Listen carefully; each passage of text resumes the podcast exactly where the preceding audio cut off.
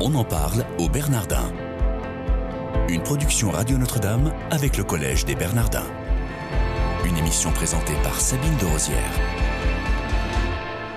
Bienvenue si vous nous rejoignez, on en parle au Bernardin, votre quotidienne tous les samedis matins de 10h30 à 12h. Les Bernardins proposent les samedis de la foi, et pour en parler, nous avons le plaisir de recevoir le père Laurence Talabourdillon. Bonjour mon père. Bonjour.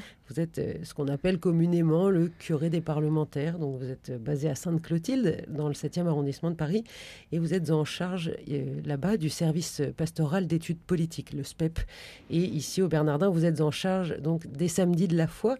Est-ce que vous pouvez nous dire euh, ce, en quoi ça consiste, ces samedis de la foi? Alors les samedis de la foi consistent dans un petit parcours de 14 samedis matins. Donc c'est pas tous les samedis matins, c'est à peu près tous les 15 jours ou toutes les 3 semaines. 14 samedis matins, d'essayer d'une heure et demie pour essayer de redécouvrir le sens de la vie humaine à la lumière de la foi chrétienne. Au fond, ce n'est pas un cours d'érudition, c'est un cours de réflexion où tout le monde est bienvenu. Euh, des. La seule, euh, euh, nécessité, c'est d'accepter de, se poser des questions sur le sens de la vie. Après tout, la vie, on l'a reçue, on n'a rien demandé. On essaye de la déchiffrer. Et pour la déchiffrer, nous pouvons et nous avons besoin de redécouvrir à quel titre la révélation chrétienne nous aide à comprendre le sens de la vie. Et vous avez bâti vos cours comment, mon père? Alors j'ai bâti ce parcours donc en, en 14 samedis qui vont éclairer sept thèmes particuliers, sept thèmes. Et ces sept thèmes vont être donc éclairés en deux séances, une qui va porter sur l'écriture, une qui va porter sur la tradition. Donc on a sept séances de Bible et sept séances, on pourrait dire, de théologie ou de réflexion théologique. Donc euh, relire la Bible, c'est c'est finalement revisiter les grands personnages bibliques, euh, Abraham, Moïse, Élie. Alors pourquoi est-ce qu'il y a 14, euh, enfin 7 noms plus particulièrement, parce que je vais revisiter le sens du baptême, le rite du baptême. Et dans le rite du baptême, vous avez un baptême avec euh, l'immersion dans l'eau ou l'effusion d'eau. Et à ce moment-là, le prêtre dit Je te baptise au nom du Père, du Fils et du Saint-Esprit. Ça fait trois noms qui sont les noms des trois personnes de la Sainte Trinité. Donc on va essayer de les expliquer en deux séances. Et avant, en fait, on va commencer par euh, ce qui constitue le second rite, qui est le rite de l'onction. Au moment où la personne est baptisée, elle va être marquée sur le front avec de l'huile parfumée qui s'appelle le saint crème. Et, au moment où le prêtre marque euh, le baptisé, il lui dit Désormais tu es membre du corps du Christ et tu participes à sa dignité de prêtre, de prophète et de roi. Voilà trois autres noms, prêtre, prophète et roi, qui sont à réexpliquer et qui sont à redécouvrir.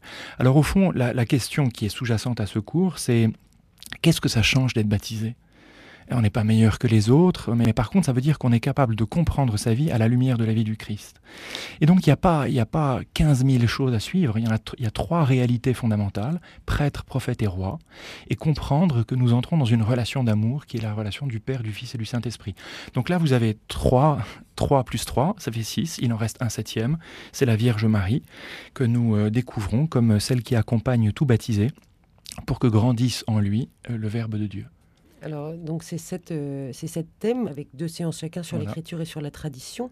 Euh, vous nous avez réexpliqué très rapidement le, rite du baptême. On n'aura pas le temps d'aller plus en profondeur, c'est bien dommage. Mais euh, j'invite nos auditeurs à, participer à vos cours. Ils peuvent encore s'inscrire. bien sûr. Alors, on peut, sur le site des on peut, on peut suivre soit la totalité du parcours, soit venir assister à une séance en fonction de son thème ou de son titre. Est-ce payant, Père? Oui, c'est payant. D'accord. Mais vous n'avez pas le prix. Bon, c'est pas grave, les gens iront se renseigner sur le. Je crois que c'est 6 euros la séance, il me semble. C'est vraiment pas cher. Euh, vous avez donc, vous avez parlé très rapidement du public ciblé. Euh, finalement, ça concerne tout le monde. Ça concerne absolument tout le monde. Dans l'assistance, vous avez des jeunes, des jeunes qui ne sont pas baptisés mais qui viennent. J'ai eu la joie de baptiser euh, donc à Pâques dernier une jeune femme, professeure de sciences, qui avait rejoint le collège des Bernardins par le site internet et qui cherchait à mieux comprendre la foi. Et donc à l'issue du parcours, elle a demandé le, baptême. Et puis il y a aussi des religieuses, par exemple, qui viennent, qui suivent, parce que finalement c'est une manière de réentendre la foi de l'Église d'une manière nouvelle, un petit peu différente. Est-ce que ce sont des modules que on peut retrouver sur le site internet ou alors il faut vraiment venir au... C'est mieux de venir, c'est mieux de venir. Il y a un support de cours assez consistant que, qui me sert pour le cours et, qui permet ensuite aux élèves de, de, de continuer à lire, à parcourir. Voilà. Donc il y, a, il y, a, pas mal de textes. Est-ce qu'à la fin des, des séances, Père Laurent Stalabourdillon, il y a une forme de question-réponse où les, les élèves peuvent vous poser des questions ou non? Ils viennent me voir à la fin du cours, ils me posent des questions par internet si c'est possible, mais c'est compliqué de. C'est déjà très dense, ça va très vite en fait, euh, une heure et demie, et il n'y a pas tellement de temps de questions la quotidienne des Bernardins aujourd'hui avec le père Laurent Stalabourdillon qui est curé de Sainte-Clotilde dans le 7e et animateur des samedis de la foi aux Bernardins sur le baptême. Euh, vous, vous êtes donc, je le rappelais, euh, à Sainte-Clotilde qui est un petit peu la paroisse des parlementaires parce que juste à, proximité de l'Assemblée nationale. Euh, donc vous, vous dirigez là-bas le, service pastoral d'études politiques. En quoi ça consiste? Alors le service pastoral d'études politiques est un service qui a été créé en 1992 par le cardinal Lustiger, faisant du curé de Sainte-Clotilde, qui est la basilique toute voisine, toute proche de l'Assemblée nationale, un prêtre au service de la vie des parlementaires. Autrement dit, ça consiste dans un accompagnement personnel pour certains dans leur vie, euh, dans leur vie de député, quand ils sont à Paris et qu'ils ne sont pas en circonscription, mais qu'ils viennent à Paris pour travailler de pouvoir les accompagner d'un point de vue spirituel. Ça consiste à donc à les inviter, à les rencontrer, à partager avec eux sur un certain nombre de questions d'ordre spirituel. Euh, ça consiste aussi beaucoup, compte tenu du contexte de l'actualité qui, qui est la nôtre aujourd'hui, de pouvoir faire place à la, à la question de la religion et de la vie spirituelle dans la vie des Français. Comment est-ce que notre société est traversée par des aspirations, le cœur des Français est traversé par des aspirations, comment ces aspirations prennent des formes particulières, pourquoi est-ce que la vie spirituelle est absolument sous-jacente à toute expression de la vie politique dans notre pays?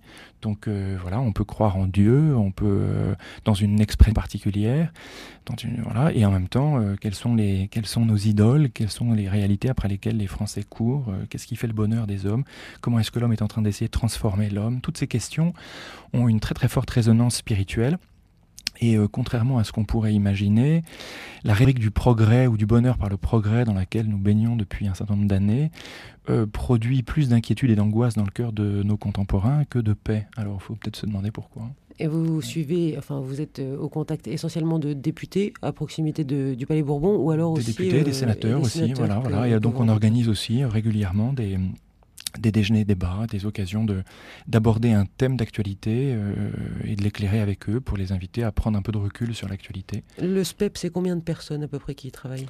Le SPEP, c'est euh, cinq personnes. Euh, voilà, j'ai, je suis, j'ai la joie d'être accompagné par un diacre du diocèse de Paris, il s'appelle Jean-Pierre Delannoy, par une secrétaire à mi-temps et puis par deux bénévoles. Et qui font quoi Eux, ils font quoi comme euh, Enfin, ils organisent concrètement oh, la logistique. Concrètement, c'est le secrétariat, c'est d'abord une, grosse veille de ce qui se passe sur sur l'actualité et les nouvelles du monde, euh, l'expression des responsables politiques, ce qu'ils disent, ce qu'ils se disent, euh, et puis ça consiste aussi à à, adresser des invitations, puisqu'on les invite, on invite tous les parlementaires la plupart du temps. Hein. Donc plusieurs fois par an, on leur envoie, ils répondent 900 et ils répondent présents. Alors on a la possibilité au service pastoral d'accueillir jusqu'à une quarantaine de parlementaires. Au-delà, on serait obligé de pousser les murs, mais, euh, mais ils répondent volontiers. Et vous, tous ces parlementaires que vous rencontrez, ils sont vraiment tous issus de l'ensemble de l'échiquier politique, de l'extrême gauche à l'extrême droite? Alors oui, oui, je les rencontre tous euh, sur l'échiquier politique, tous. Donc, euh, alors là, là où c'est peut-être plus difficile pour eux, c'est de se rencontrer et de se dévoiler euh, dans, leur, dans, leur, dans leur conviction personnelle. Euh, l'une de mes convictions par rapport à cette mission qui est la mienne, c'est que dans, dans, un laps de temps assez court, notre société sera très probablement amenée à, à, revisiter les fondamentaux, les fondements des grandes traditions religieuses et, donc la doctrine de, de, la foi, qu'elle soit juive, chrétienne ou musulmane. Nous ne pourrons pas faire l'économie de nous replonger à ce qui est à la racine de la foi. Et qu'est-ce que vous voulez dire par là par rapport à la religion catholique? Ben, Je veux dire, euh, c'est pas par rapport à la religion catholique, c'est par rapport au fait qu'aujourd'hui, notre société société. donc, la question de la laïcité se pose beaucoup. Mais on voit bien aujourd'hui qu'il n'est pas possible de faire comme si la religion n'existait pas, puisqu'elle s'impose. Euh, mais on, a encore, euh, on est encore un peu tenté de la regarder comme euh, une réalité un peu extérieure, sans trop d'importance. On ne sait pas très bien ce qu'elle contient. Et puis je trouve qu'on manipule beaucoup les expressions religieuses comme des étiquettes qu'on se, plaque les unes sur les autres, sans jamais voir ce qu'il y a derrière l'étiquette, c'est-à-dire quel est le produit, qu'est-ce qu'il contient. Quel est le contenu de cette doctrine religieuse euh, Comme on a de la traçabilité pour les produits, d'où ça vient euh, Est-ce que c'est toxique Est-ce que ça l'est pas Etc. Est-ce qu'on a encore beaucoup de parlementaires qui sont au moins baptisés? Euh, oui, il y a des parlementaires qui sont baptisés, des parlementaires qui, euh, qui vivent leur foi et qui la vivent euh, profondément. Évidemment, ce sont sont pas ceux-là qui font la une de l'actualité.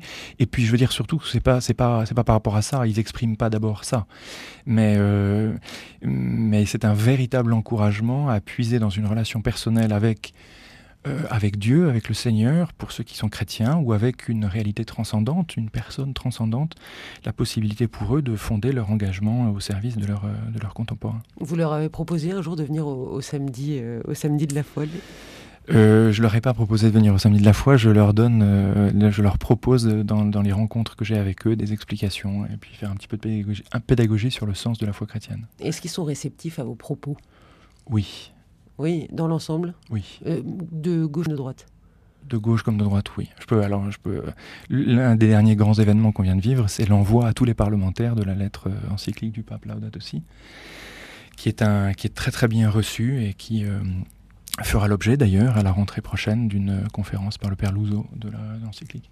Alors, est-ce que il nous reste à peu près 30 secondes, Père Laurence Talabourdillon, est-ce que vous pouvez nous, nous dire quel est votre meilleur souvenir ici au Bernardin? Mon meilleur souvenir, c'est euh, la joie.